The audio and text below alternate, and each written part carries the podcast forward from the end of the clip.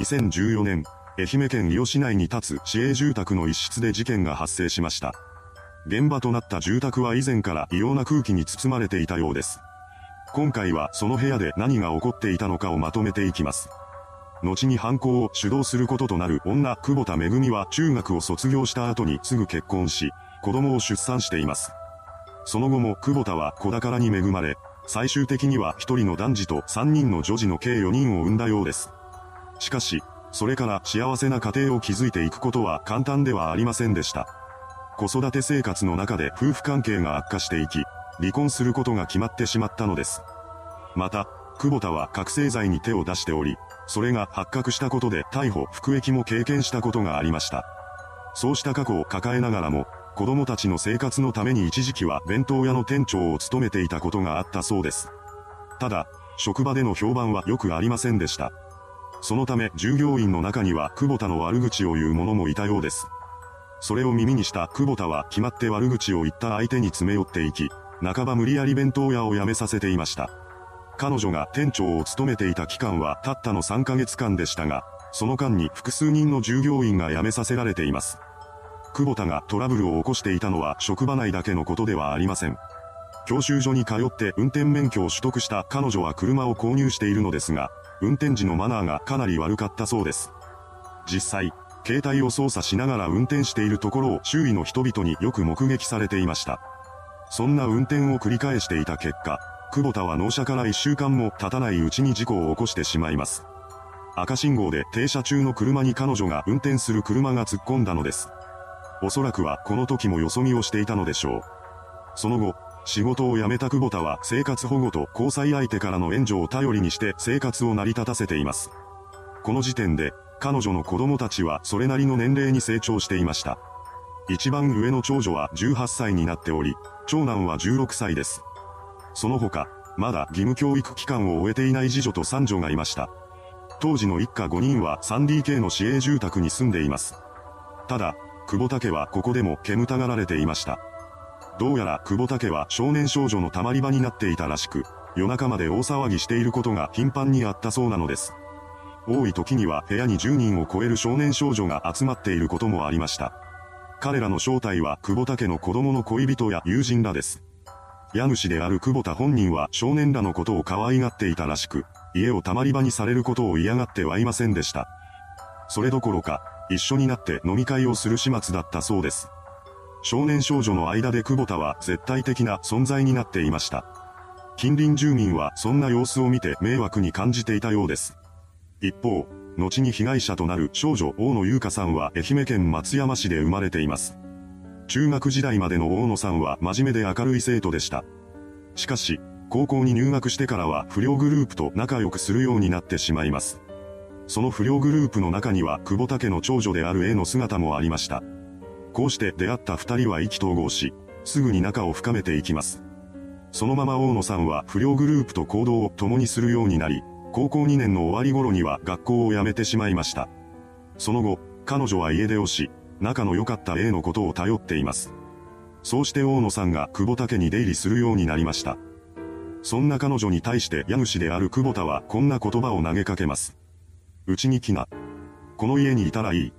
そう、彼女は自ら家出少女である大野さんを家に住まわせていたのです。大野さんはこの言葉を喜び2013年2月頃から久保田家での居候を始めています。それからの大野さんは久保田のことをママと呼ぶほど慕っていました。もともと大野さんが長女である A の親友だったこともあり、久保田一家は彼女のことを迎え入れていたようです。実際、久保田は大野さんのことをとても可愛がっており、まるで年の離れた姉妹のような関係になっていました。ですが、そんな関係も間もなくして終わりを迎えることになります。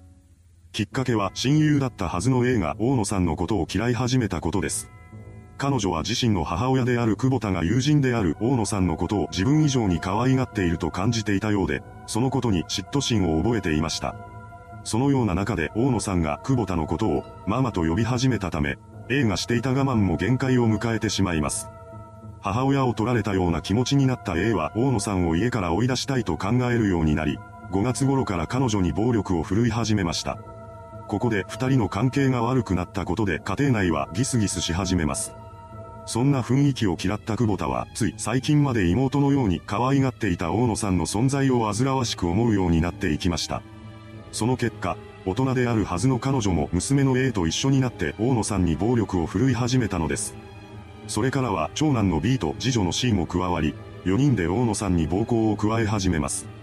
さらに、8月頃からは久保田家をたまり場にしていた4人の少年も一緒に手を出すようになりました。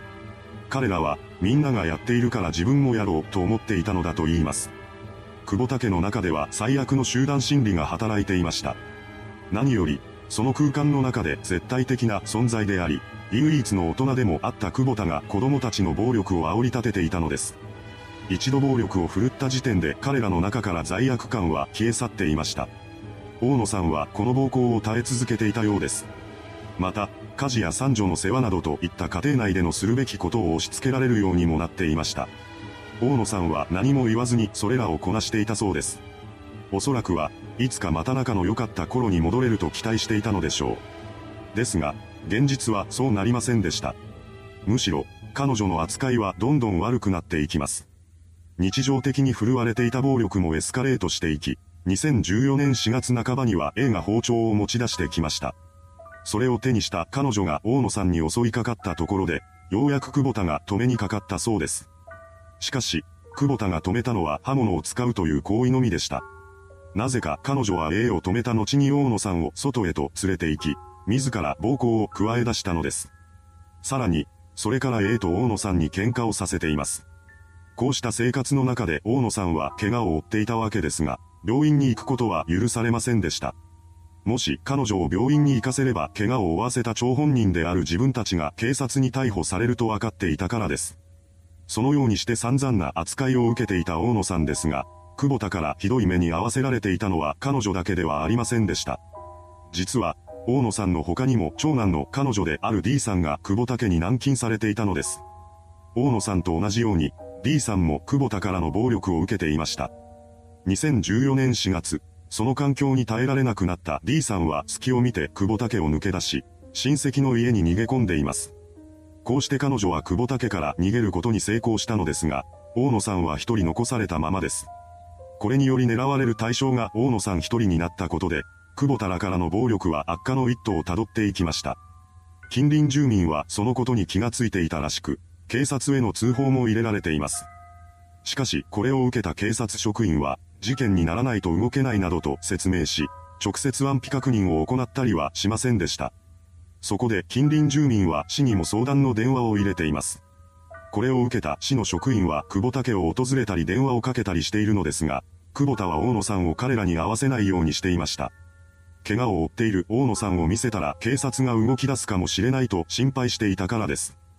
それでも、市が介入してきたことで、このままではまずいと思っていたのかもしれません。久保田は8月9日の夜に大野さんのことを追い出しているのです。そうして自由の身になったのにもかかわらず、大野さんはなぜか翌日に久保田家へと戻ってきてしまいます。これにより、久保田は次のような考えに至ったようです。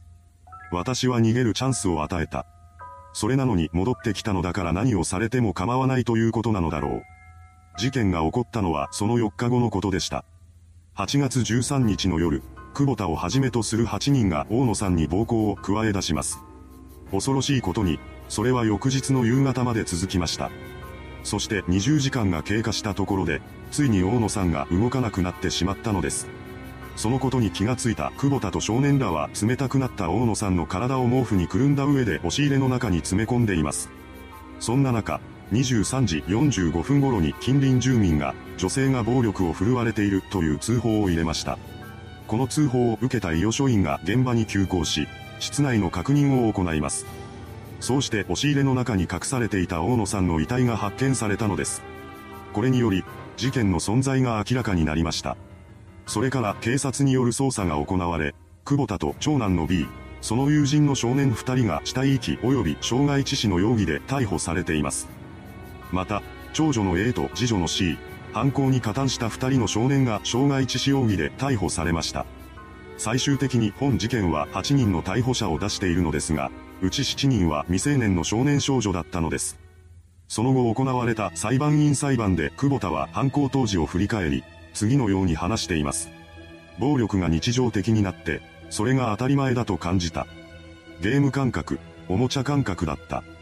判決公判は事件翌年の2015年5月18日に開かれています。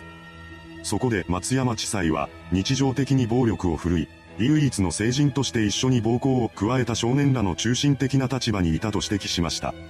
また、唯一の成人である被告は少年たちの暴行を制止すべき立場にもかかわらず、無抵抗の大野さんに執拗に暴行して人間扱いをしなかったともし、その上で久保田に懲役11年の判決を言い渡しています。なお、一緒に逮捕された7人の少年少女に関しては犯行当時15歳だった次女のみが少年院送致となり、当時16歳から18歳だった残りの6人が起訴されました。いかがでしたでしょうか？